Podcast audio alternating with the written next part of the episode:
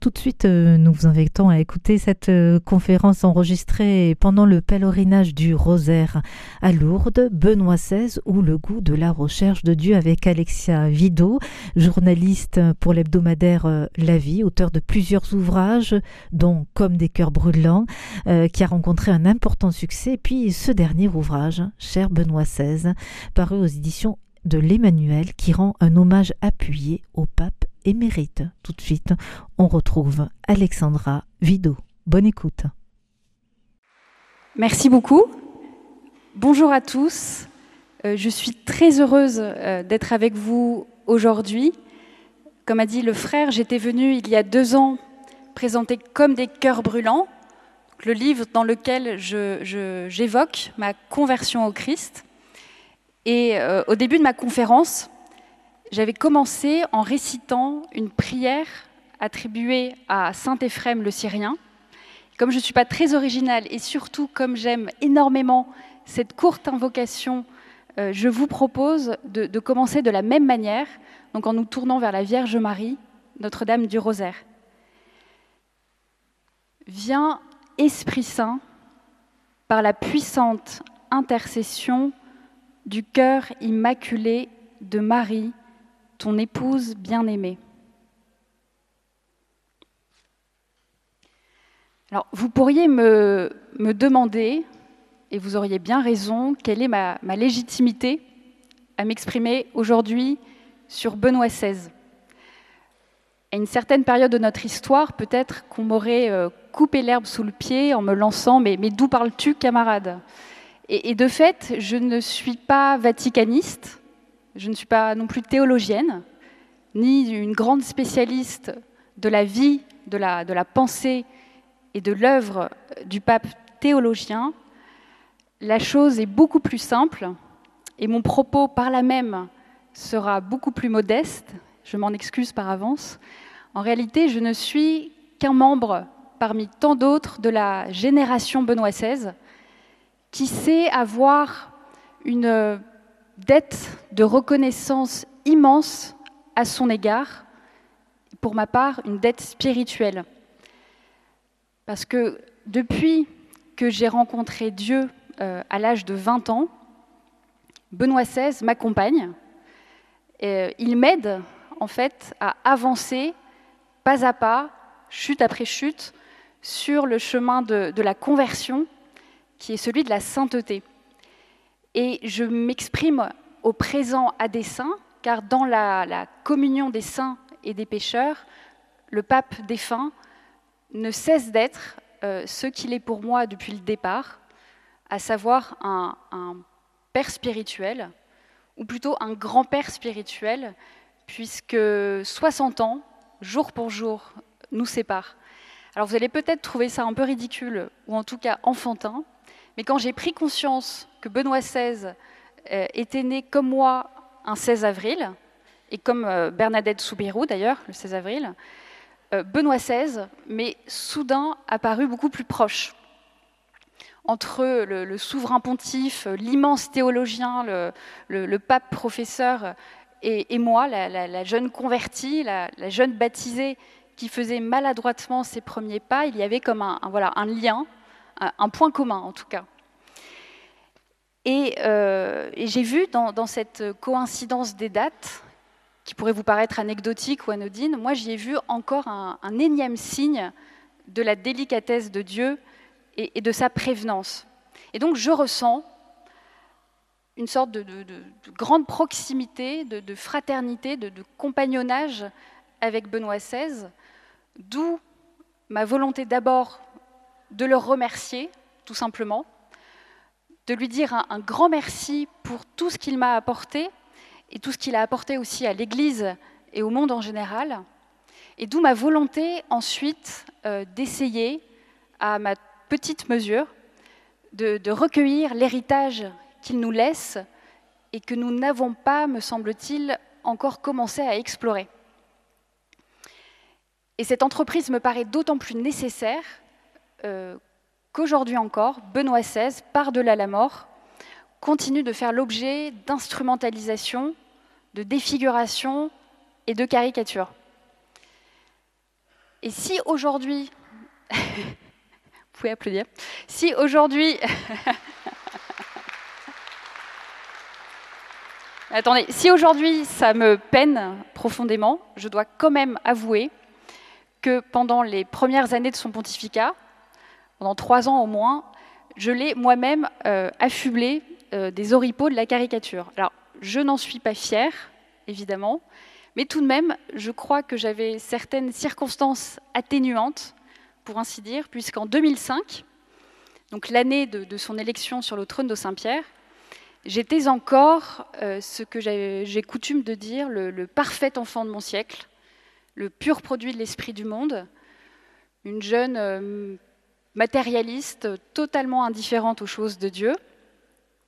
Et donc, forcément, quand euh, le nom de Joseph Ratzinger est sorti le 19 avril 2005 et que les médias généralistes ont commencé à, brosser son portrait, euh, je me suis laissé prendre par la bourrasque médiatique et j'étais profondément choquée, outrée par ce choix qui n'allait pas dans le sens du sacré-saint progrès et d'autant plus que pour moi, à l'époque, l'Église catholique était comme le, vestige d'un obscurantisme moral et religieux dont les lumières, euh, Dieu merci, euh, les lumières avec ce, règne de la, raison et de la liberté, nous avaient libérés.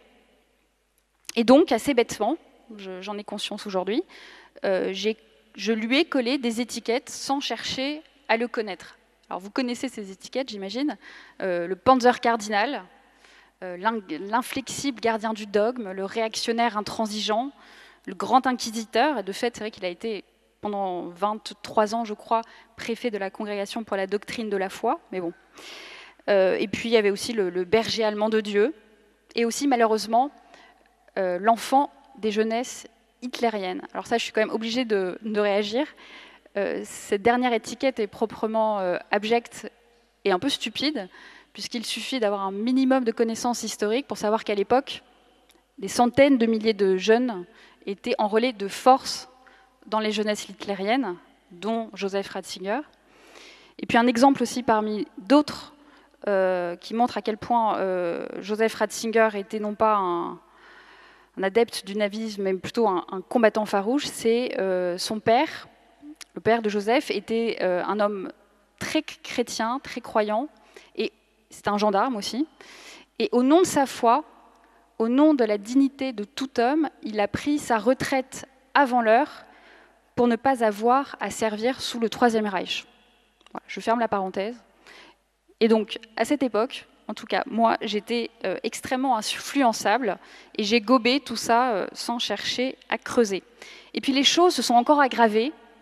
En 2006, puisque lorsque son discours devant l'université de Ratisbonne a suscité cette euh, énorme, cette mondiale polémique dont sans doute euh, vous vous souvenez, j'entrais à, Sciences Po Paris. Donc là, forcément, je me suis laissé prendre, encore une fois, par la bourrasque médiatique et par euh, tout ce qu'on pouvait entendre. Et j'ai collé sur le front du pape une nouvelle étiquette, terrible, celle-ci, euh, islamophobe virulent. Et pour cause, comme euh, beaucoup, comme la, plupart, je m'étais focalisée sur sa citation peut-être maladroite, mais de l'empereur byzantin concernant Mahomet et les relations entre la religion et la violence. Donc je m'étais concentrée sur cette citation sans vouloir comprendre le message essentiel de Benoît XVI, à savoir, et je cite, Agir contre la raison est en contradiction avec la nature même de Dieu. Bref, tout ça pour dire que pendant plusieurs années, j'avais une image extrêmement négative et des a priori féroces euh, sur Benoît XVI et au fond sur l'Église catholique en général. Et malgré tout, euh, au creux de l'hiver 2008, je me suis laissé convaincre par deux amis de lycée, les seuls amis catholiques de l'époque, de passer quelques jours seuls dans un monastère en Haute-Savoie face à la chaîne du Mont Blanc. Et là, incroyable, euh, j'ai fait l'expérience d'une rencontre avec Dieu, une expérience euh, aussi euh, inattendue que fulgurante. Et dès le deuxième jour de ce bon plan vacances à la montagne, tel que mes copines m'avaient présenté, qui était devenu euh, un séjour de feu, une retraite, les moniales, qui m'accueillaient dans, leur monastère, m'ont proposé de lire Dieu est amour, la première encyclique de Benoît XVI, parue, je crois, en, à Noël 2005. Alors évidemment, euh, quand j'ai vu, vous imaginez, le nom de Benoît XVI sur le livre, j'étais pas follement enthousiaste et j'ai préféré commencer par d'autres livres que les sœurs m'avaient apportés. Euh, je crois qu'il y en avait un de, Mère Teresa. Il n'y a pas de plus grand amour. Et c'est vrai que Mère Teresa, ça me semblait un peu plus euh, proche de ce que je portais, de mes idées de, l'époque. Mais je suis d'un caractère plutôt curieux, et donc la curiosité a fini par prendre le dessus. J'ai mis mes réticences de côté et j'ai ouvert ce petit livre. Et là, à ma grande surprise, euh, j'y ai lu tout de suite ce que j'étais en train de vivre. Avec cette limpidité, cette concision euh, dont Benoît XVI avait le secret, il m'expliquait ce qui était à l'œuvre à l'intime de mon cœur et de mon être. Il euh, me restituait dans toute son intensité et profondeur cette euh, déflagration intérieure suscitée lorsqu'une personne remonte jusqu'à la source de son être et reçoit le, cadeau inouï de la foi. Donc je, suis obligée de vous citer ce passage euh, qui m'a saisi, euh, ces paroles à travers lesquelles, au fond, Benoît XVI m'a révélée chrétienne. Vous connaissez forcément, mais je le dis quand même. Nous avons cru à l'amour de Dieu. C'est ainsi que le chrétien peut exprimer le choix fondamental de sa vie. À l'origine du fait d'être chrétien, il n'y a pas une décision éthique ou une grande idée, mais la rencontre avec un événement, avec une personne qui donne à la vie un nouvel horizon et par là son orientation décisive. Alors quelle est la force de ce trait? Pourquoi est-ce que ça fait 15 ans que je n'arrête pas de le citer? Et que je, sers ces paroles notamment aux personnes euh, que mon choix de devenir catholique étonne. Alors je crois que la force de ce trait, c'est qu'en quelques mots bien choisis, bien frappés, Benoît XVI replace la discussion sur le vrai terrain, celui de l'amour. Il nous ramène en quelque sorte au cœur, là où tout se joue. Et ce n'est d'ailleurs pas anodin que pour son premier grand texte magistériel, Benoît XVI ait choisi de parler, je cite, de l'amour dont Dieu nous comble et que nous devons communiquer aux autres, comme il l'écrit au, tout début de l'encyclique. Peter Zewald, le journaliste allemand qui, euh, qui était aussi son biographe, lui a demandé quelque temps plus tard de s'expliquer sur ce choix qui avait en étonné plus d'un. On l'attendait peut-être plus sur la vérité, par exemple, dans la mesure où il avait, euh, à l'ouverture du conclave 2005, fait ce, discours célèbre euh, où il dénonçait la dictature du relativisme. Alors pourquoi l'amour? Et Benoît XVI lui a répondu qu'il lui semblait fondamental, je cite là encore, de rendre de nouveau visible le centre du christianisme, c'est-à-dire l'amour, dans la conscience qu'il s'agit de la clé du christianisme que c'est à partir de là que celui-ci doit être lu. Et en fait, avant même sa première encyclique, dès sa toute première homélie en tant que souverain pontife, le 24 avril 2005, euh, le pape avait déjà donné euh, le cap de son pontificat, sa direction, c'est-à-dire Dieu est amour.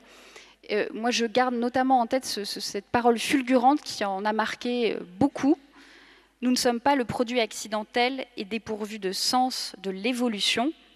Chacun de nous est le fruit d'une pensée de Dieu, chacun de nous est voulu, chacun est aimé, chacun est nécessaire. Donc c'est encore une parole que, je ne cesse de citer depuis 15 ans. Et donc j'insiste avec Benoît XVI, et il faut insister avec Benoît XVI, l'essence du christianisme n'est pas une idée, mais une personne. Une personne que l'on rencontre, ou plutôt qui, est venu et vient sans cesse à notre rencontre. C'est pour ça que moi je, suis toujours extrêmement agacé quand on réduit l'existence chrétienne à une affaire de, morale, de sociologie, de, philosophie ou, pire encore, d'idéologie. En fait, la, vie chrétienne, et je parle du cœur parce que c'est ce que je vis, la vie chrétienne est d'abord et avant tout une histoire d'amour avec le Christ. Et elle se déploie à partir d'un cœur à cœur, d'un face à face primordial avec ce Dieu qui est l'amour en personne. Je vais encore vous citer Benoît XVI, mais c'est tout le propos de cette conférence et aussi du livre que j'ai consacré à Benoît XVI. C'est pas de vous raconter mon, mon lien singulier avec le pape, mais vraiment d'encourager chacun à lire Benoît XVI, à, le rencontrer à travers ses textes, parce que nous avons là une, une source à laquelle s'abreuver et une mine d'or dans laquelle creuser, et ce serait vraiment dommage de s'en priver. Donc je cite encore Benoît XVI, c'était une audience générale en 2012. Aujourd'hui, nombreux sont ceux qui ont une conception limitée de la foi chrétienne, car ils l'identifient avec un simple système de croyances et de valeurs, épatant avec la vérité de Dieu qui s'est révélée dans l'histoire, désireux de communiquer avec l'homme de manière personnelle, dans une relation d'amour avec lui. En réalité, comme fondement de chaque doctrine ou de chaque valeur, il y a l'événement de la rencontre entre l'homme et Dieu en Jésus-Christ, le christianisme avant d'être une morale ou une éthique, et l'avènement de l'amour. Il est l'accueil de la personne de Jésus.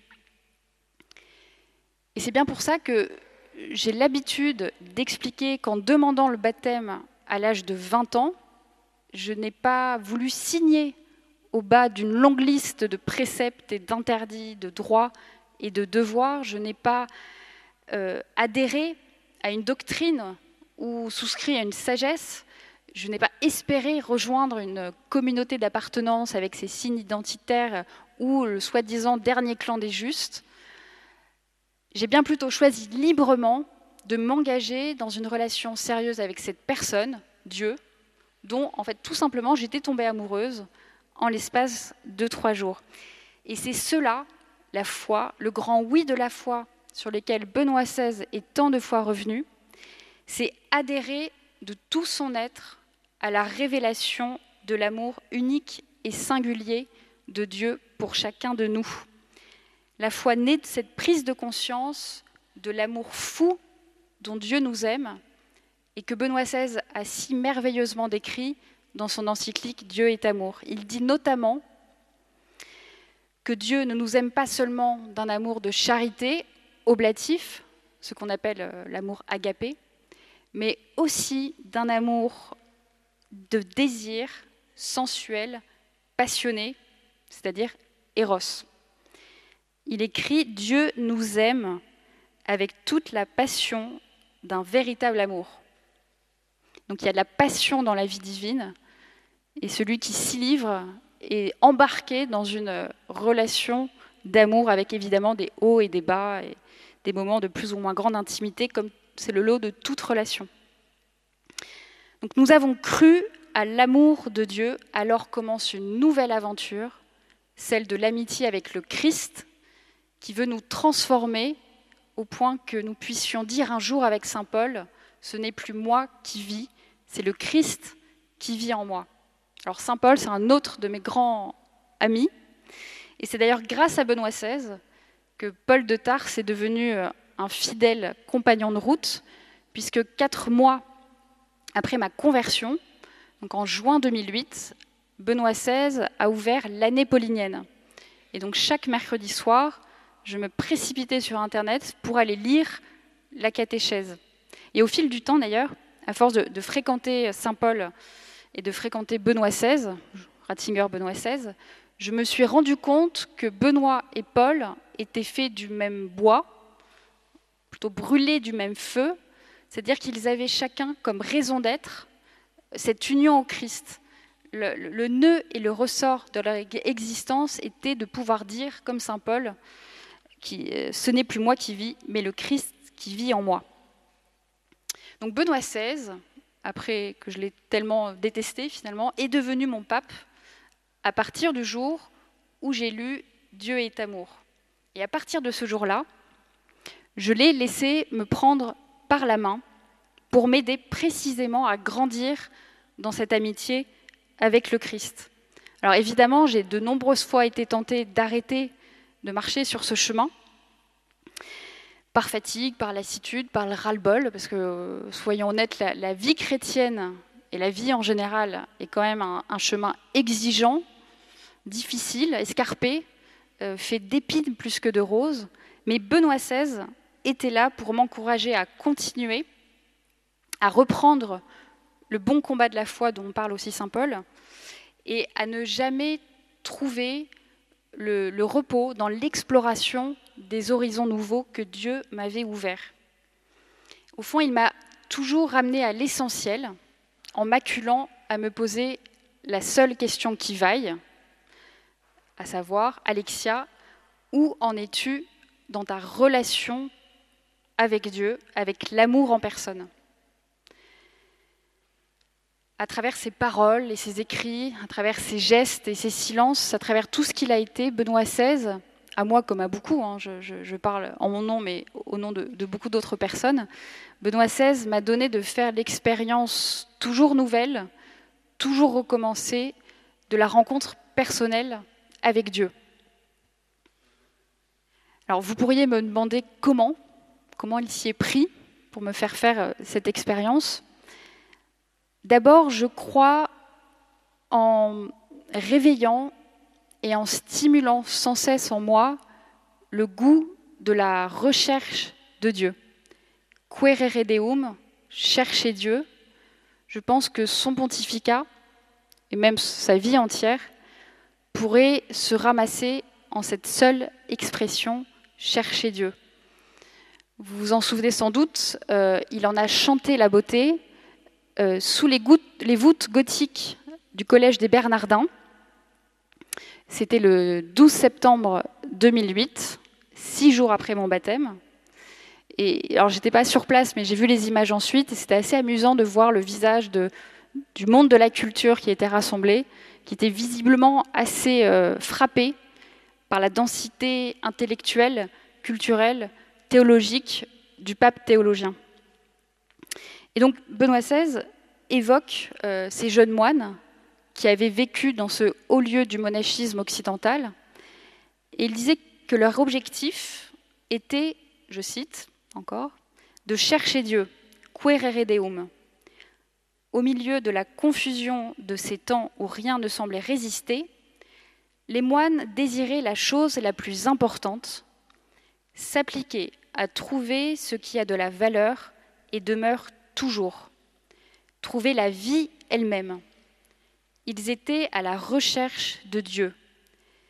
Des choses secondaires, ils voulaient passer aux réalités essentielles, à ce qui seul est vraiment important et sûr.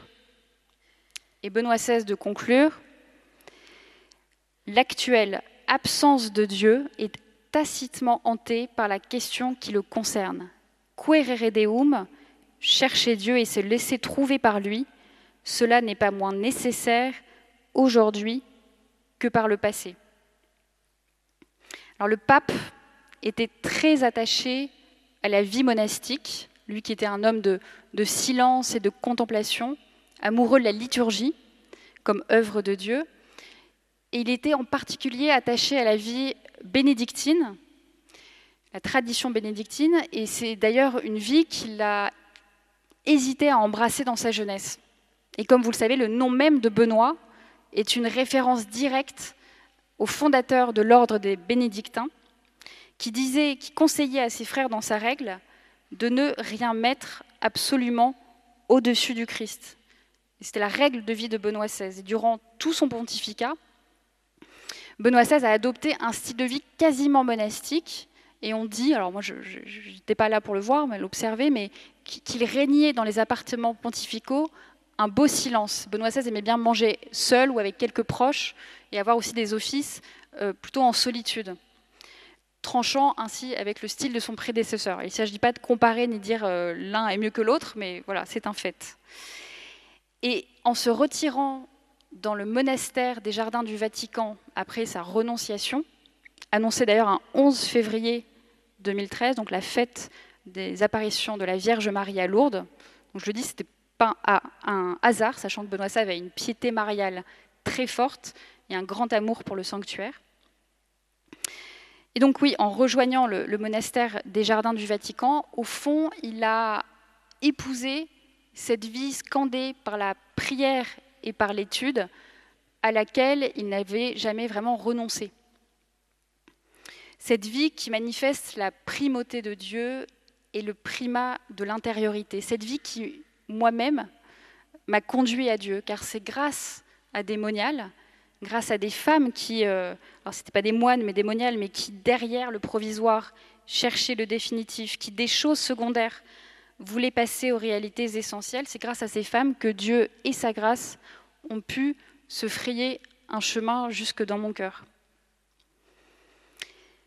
Deuxième manière dont Benoît XVI euh, s'y est pris pour me donner de faire l'expérience de la rencontre personnelle avec Dieu, je crois que c'est en me faisant entrer dans l'intelligence de la foi, dans la contemplation rationnelle de ces vérités. Il m'a rendu à moi, comme à beaucoup, déjà quand il était professeur, jeune professeur en Allemagne, il m'a rendu la foi accessible avec les mots de la raison. Et ce travail d'explicitation de la foi était vraiment au cœur de son pontificat, car il avait conscience que la foi seule ne suffit pas, le sentiment religieux non plus. Et moi, en tant que jeune converti tout feu tout flamme, j'avais vraiment besoin de comprendre cela. J'avais besoin que, ma raison éclaire et purifie ma foi, et inversement. Et donc Benoît XVI, en cela, s'est inscrit dans la grande tradition des philosophes chrétiens, à la suite de Saint Augustin, donc son grand maître spirituel, son bon compagnon de route, comme il l'appelait lui-même, et à la suite aussi de, par exemple, de Saint Anselme de Canterbury, dont l'adage bien connu est la foi cherchant l'intelligence. Donc au fond, grâce à Benoît XVI, j'ai aussi compris une chose fondamentale, c'est que, comme le dit le philosophe Denis Moreau, que j'aime beaucoup, nous pouvons très bien être euh, catholiques sans pour autant être un imbécile ou un fidéiste, ce que je pouvais entendre à Sciences Po, parce que ma conversion n'a pas fait que... Voilà, ça c'est un peu compliqué. Donc on peut très bien être catholique sans pour autant être un imbécile, au contraire, on ne peut pas être un imbécile, puisque puisqu'au commencement était la raison, le logos, la raison primordiale, nous ne pouvons pas croire contre elle. Et la rencontre entre la foi biblique et la rationalité grecque que Saint Jean scelle dans le prologue de son évangile était l'un des thèmes de prédilection de Benoît XVI, ce dialogue nécessaire entre la foi et la raison. Et d'ailleurs, à Peter Zewald, son biographe, il a dit Je pense que Dieu, quitte à faire pape un professeur, a voulu que ce soit justement cet élément de réflexion, et en particulier la lutte pour l'unité de la foi et de la raison, qui soit mis au premier plan. Mais à force de, le lire et de le suivre, j'ai découvert derrière l'immense intellectuel, le pape professeur ou théologien, j'ai découvert un pasteur d'une bonté, d'une écoute et d'une tendresse rare. J'ai découvert un, homme pour les autres, euh, inquiet à l'idée que tant de brebis soient perdues dans les déserts du monde, comme il l'avait déjà dit lors de son homélie inaugurale. J'ai découvert aussi un, homme joyeux. Ça peut surprendre parce qu'on a une image de Benoît XVI assez austère, mais il était vraiment habité de cette joie intérieure. Et un homme qui, qui concevait son rôle de pasteur, d'ailleurs, comme un service rendu à la joie, à la joie qui veut faire son entrée dans le monde. là, il l'a dit aussi lors de son homélie inaugurale, où tout est déjà contenu en germe de son pontificat. Un exemple parmi tant d'autres, la théologie qu'il a développée n'a jamais été uniquement spéculative, mais toujours en vue de l'amour, en vue de l'édification de ceux et celles qui l'écoutaient et le lisaient. Et de là son souci, en fait, de rendre son enseignement accessible à, tous, aux sages comme aux intelligents comme lui, mais aussi aux tout petits comme moi. Et pour se rendre compte à quel point Benoît XVI a pris au sérieux ce rôle de pasteur de, toute l'Église, de tous les chrétiens, c'est très simple. Il vous suffit de, comparer du, Joseph Ratzinger, de lire du Joseph Ratzinger, par exemple Foi chrétienne et, hier et aujourd'hui, qui est son best-seller, et de lire du Benoît XVI, un angélus, une, audience générale.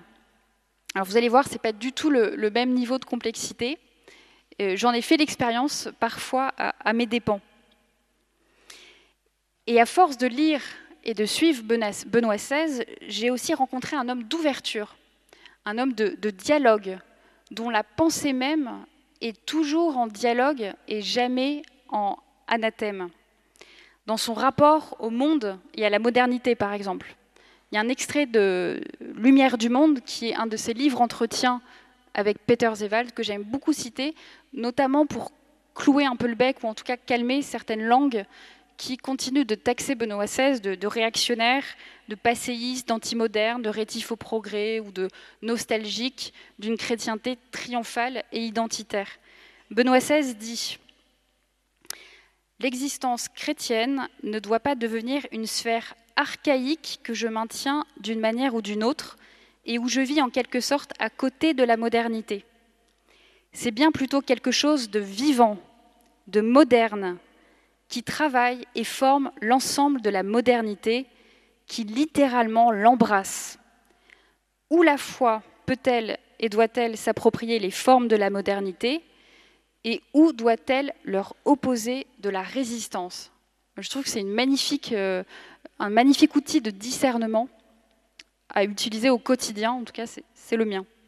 Et donc ce faisant, à force de fréquenter Benoît XVI, je me suis rendu compte qu'il était euh, vraiment aux antipodes des clichés dont on pouvait l'accabler à l'extérieur de l'Église. Ça encore, c'est assez classique, mais aussi à l'intérieur de l'Église, ce qui est plus embêtant.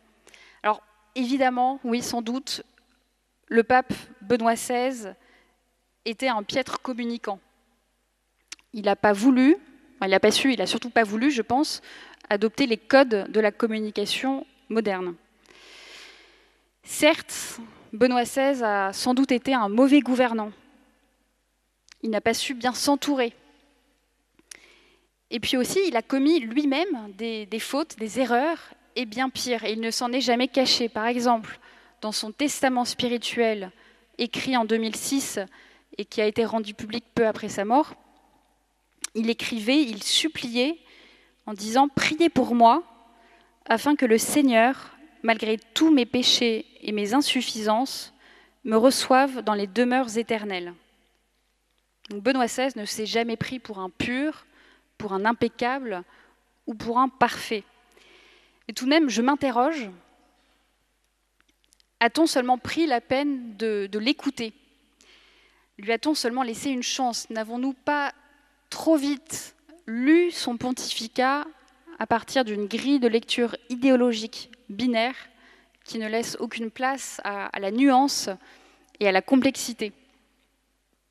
Or, justement, Benoît XVI s'est efforcé, apparemment en vain, de nous sortir de, ce faux débat, de ce débat stérile entre anciens et modernes, traditionnalistes et progressistes. Alors c'est un énorme dossier que je n'ai absolument pas le temps d'ouvrir maintenant, mais il mérite une certaine attention et je l'évoque un petit peu dans mon livre. Donc bref, Benoît XVI et le monde, et même l'Église, certains côtés de l'Église, c'est un peu l'histoire d'un grand malentendu. Et pourtant, le pape, je trouve en tout cas, se laissait déjà découvrir le 19 avril 2005 lorsqu'il s'est présenté devant la foule en liesse rassemblée place Saint-Pierre pour acclamer le nouveau successeur de Pierre. Sa voix, son sourire, son regard, même sa frêle silhouette, tout était empreint d'une euh, grande douceur, d'une grande simplicité, une simplicité désarmante, presque enfantine. Et son bref discours l'était tout autant. Donc après le grand pape Jean-Paul II, dont il avait été l'indispensable conseiller pendant près de 25 ans, une grande amitié entre deux. Donc après le grand pape Jean-Paul II, le pape charismatique, le petit pape Benoît, un simple et humble travailleur dans la vigne du Seigneur, comme il s'est lui-même présenté. Aucune recherche d'effet, mais une émotion palpable, tout en retenue et en pudeur. La conscience d'une très haute responsabilité, mais aucun triomphalisme. Au fond, Benoît XVI a abordé son pontificat non par au-dessus, mais par en dessous, sachant pouvoir, devoir compter sur l'aide de Dieu et de la Vierge Marie, et aussi sur l'aide de, tous, ses frères et sœurs chrétiens. Je trouve cette humilité euh, bouleversante et aussi euh, une grande foi, puisque si Benoît XVI reconnaissait son insuffisance d'homme de chair, sa faiblesse inéluctable, il confessait aussi la toute-puissance du Verbe fait chair. il croyait avec Saint Paul que la puissance se déploie dans sa faiblesse. Comme l'apôtre, il était aussi conscient de porter un trésor sans prix, celui du dépôt de la foi et de la tradition vivante, mais dans le vase d'argile, et donc fragile, de son humanité imparfaite et mêlée. Lors d'un Angélus, Benoît XVI avait dit de Saint Paul qu'il était fort et humble en même temps, intimement persuadé que tout appartient au mérite de Dieu, tout vient de sa grâce. Je pense que Benoît XVI, lui aussi, était fort et humble en même temps, car il savait que tout vient de Dieu et que c'est vers lui, vers Dieu, que tout doit aller. Personnellement, je reste bouleversée par la dernière messe qu'il a célébrée en tant que souverain pontife. C'était le mercredi décembre de l'année 2013. Et son homélie d'une extrême gravité était entièrement axée sur la nécessaire conversion pour, je cite, laisser de la place à Dieu. Puis à la fin de la cérémonie, son secrétaire d'État, le cardinal Berton, lui a adressé un message de remerciement au don de toute l'Église, et puis la foule, en liesse, traversée par des larmes, a commencé à applaudir Benoît XVI. Donc en gros, tout ce qu'il détestait. Et donc je revois Benoît XVI y mettre un terme en prenant le micro et en disant sobrement, simplement, mais avec toujours ce, ce doux sourire aux lèvres qui le quittait rarement, il a dit Merci, retournons à la prière. S'il me fallait choisir une scène pour illustrer son humilité sincère, moi je prendrais celle-ci. Durant tout son pontificat, jusqu'à sa renonciation et sa retraite au monastère des Jardins du Vatican, toute son existence, en fait, Benoît XVI n'a eu qu'un seul désir, c'était de se faire tout petit pour que les fidèles ne s'arrêtent pas à lui, mais tournent leur regard vers Dieu. Le pape n'est pas la star autour de laquelle tout tourne, il est totalement et seulement le vicaire. Il renvoie à l'autre qui se trouve au milieu de nous. Ça, c'était les vœux à la curie romaine en 2008. Et donc Benoît XVI s'est toujours effacé à la manière du précurseur de Saint Jean-Baptiste, dont la joie est d'écouter la voix de l'époux et la mission d'indiquer l'agneau. Et c'est pourquoi je trouve que le pape François n'aurait pas pu mieux conclure l'homélie des obsèques de son prédécesseur qu'en priant ainsi Benoît, fidèle ami de l'époux, que ta joie soit parfaite en entendant sa voix, définitivement et pour toujours. Fais-moi la grâce de te trouver, Seigneur, et t'ayant trouvé, de continuer à te chercher encore. Priez Benoît XVI avec Saint Augustin. Alors là où il est à présent, au ciel, est-ce que Benoît XVI continue de chercher Dieu, querere deum? Alors je pense que oui, je pense que sa quête inlassable ne s'est pas achevée avec la mort. En tout cas, c'est ainsi qu'il concevait la vie éternelle vers laquelle tend l'espérance chrétienne. Peter Zewald, à qui il a accordé une, une interview euh, peu avant sa renonciation et peu après, a eu l'excellente idée de demander au pape émérite ce qu'il attendait de la vie éternelle. Et moi, je trouve sa réponse magnifique, lumineuse, nourrie à la fois de ses recherches théologiques autour de l'eschatologie, qui était un de ses thèmes de prédilection, et nourrit aussi de sa belle et tendre humanité. Il dit, je distinguerai plusieurs niveaux. D'abord le plus théologique. Ce que dit Saint Augustin m'apporte un grand réconfort, c'est aussi une grande pensée. Il interprète la parole du psaume Rechercher toujours sa face en disant Ce toujours vaut pour l'éternité entière. Dieu est si grand que nous n'aurons jamais fini. Il est toujours nouveau. C'est un mouvement perpétuel, infini, de nouvelles découvertes et de nouvelles joies. Ce sont des choses qui théologiquement me travaillent. S'y ajoute un niveau tout à fait humain, je me réjouis de retrouver mes parents, mon frère et ma sœur, mes amis, et d'imaginer que tout sera de nouveau aussi beau que chez nous, à la maison.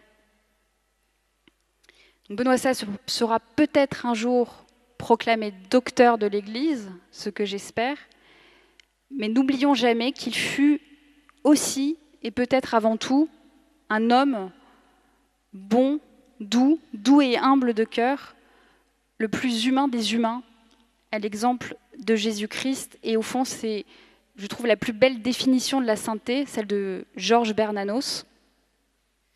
Comme j'ai encore un peu le temps, je, vais terminer par une citation, non pas de Benoît XVI, pour changer de, Bernanos, qui, euh, dans Nos amis les saints, un texte extraordinaire que je vous conseille de lire, euh, démolit euh, notre conception éthérée de l'Église et de la sainteté, la retourne pour la mettre à l'endroit. Les saints ne sont pas des héros, à la manière des héros de Plutarque. Un héros nous donne l'illusion de dépasser l'humanité, le saint ne la dépasse pas, il l'assume. Il s'efforce de la réaliser le mieux possible. Comprenez-vous la différence? Il s'efforce d'approcher le plus près possible de son modèle Jésus-Christ, c'est-à-dire de celui qui a été parfaitement homme, avec une simplicité parfaite, au point précisément de déconcerter les héros en rassurant les autres, car le Christ n'est pas mort seulement pour les héros, il est mort aussi pour les lâches. Merci beaucoup.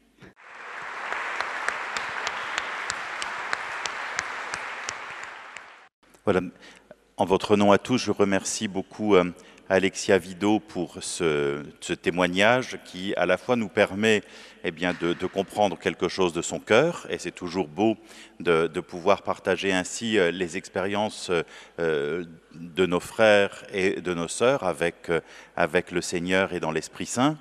un témoignage qui nous a aussi conduit à approfondir notre regard sur eh bien, un de ceux qui, au cours de notre vie, eh bien, ont, en gouvernant l'Église, euh, nous ont permis eh bien, et nous permettent de grandir dans la sainteté et aussi l'amour entre nous.